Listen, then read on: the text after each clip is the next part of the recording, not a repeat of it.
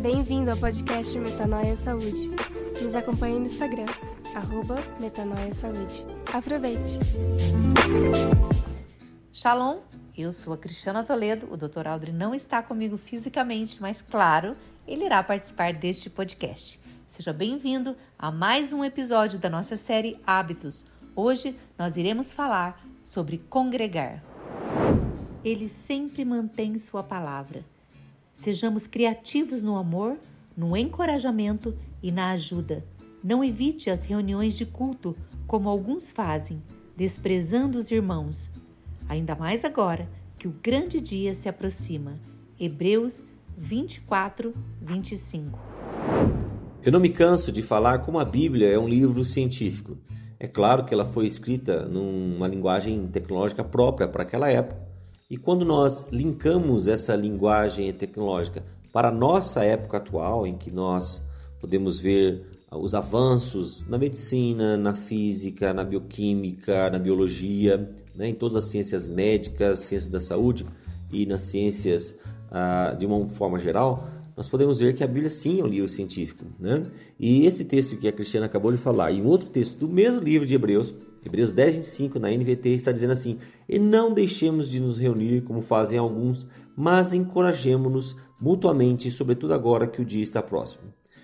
Quando nós vemos esse texto, nós estamos vendo a Bíblia sendo científica. Por quê? Quando nós estamos em um ambiente de vida, que é gerador de vida, um ambiente em que a bênção está sendo liberada, nós estamos tendo um aumento da produção de oxitocina.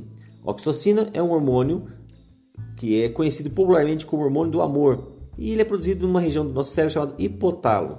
E ele não é só relacionado uma proteção para o nosso cérebro, a função somente do nosso cérebro, mas ele atua e protege vários órgãos e tecidos.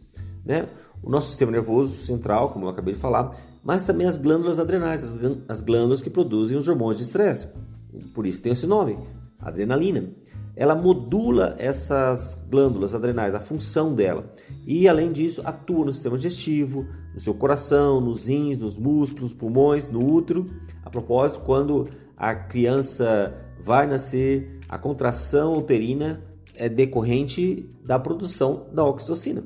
E as mamas, quando a mulher vai amamentar, a criança ao sugar há uma liberação da oxitocina que faz com que então o leite seja liberado para que a criança então possa se alimentar.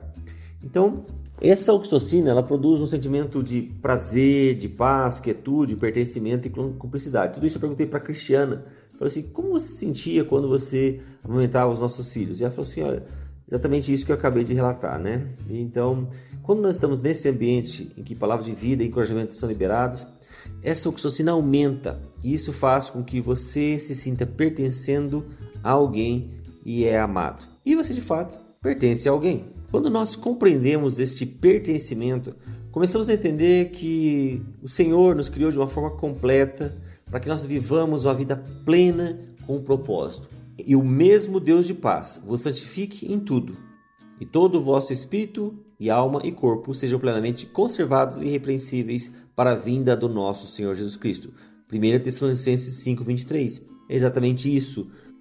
Ao congregarmos, ao compartilharmos aquilo que o Senhor fez em nossas vidas, e a Bíblia diz: levai as cargas uns dos outros. Ele está dizendo o seguinte: que nós estamos num ambiente de cura, porque onde a palavra do Senhor é liberada, ela nunca volta vazia, porque ali está presente o Senhor, o nosso Deus, que zela pela Sua palavra para cumpri-la. É tão interessante, Paulo, na carta aos Hebreus, nos convidar a encorajar uns aos outros porque ele sabe a importância desse encorajamento e qual o local mais propício para que aconteça esse encorajamento. A palavra de Deus diz em Mateus 18, 20: Por onde se reunirem dois ou três em meu nome, ali eu estou no meio deles. O lugar mais propício para esse encorajamento é quando nos reunimos em nome do Senhor. É quando o Senhor está presente ali, se faz presente é um ambiente saudável em que podemos ser vulneráveis e expressar tudo aquilo que há dentro do nosso coração.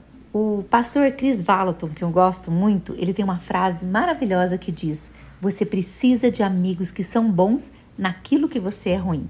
A questão está aí. Você sabe reconhecer onde você é ruim? Ou você é ruim em reconhecer onde você é ruim? Para você saber, é só você pensar: quais são as lutas diárias que eu tenho?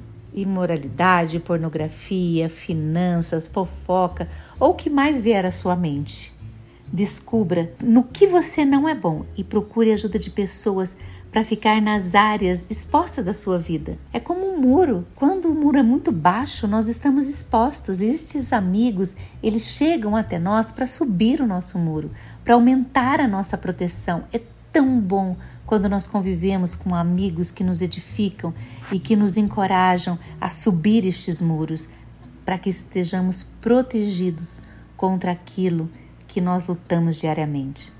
E eu quero finalizar com um texto lindo da carta de Paulo aos Romanos, que está no capítulo 12, a partir do verso 3. E eu vou ler na versão da Bíblia a mensagem que eu acho tão bonita. Ao escrever para vocês, sinto profunda gratidão por tudo que Deus me deu, especialmente pela responsabilidade que tenho com vocês, vivendo assim como cada um de vocês em pura graça é importante que não tenham um conceito errado de vocês mesmos, achando que tem alguma bondade para apresentar a Deus. Não, é Deus quem concede tudo a vocês. O único modo de nos entendermos é pelo que Deus é e pelo que Ele faz por nós, não pelo que somos e fazemos por Ele. A igreja é o corpo de Cristo.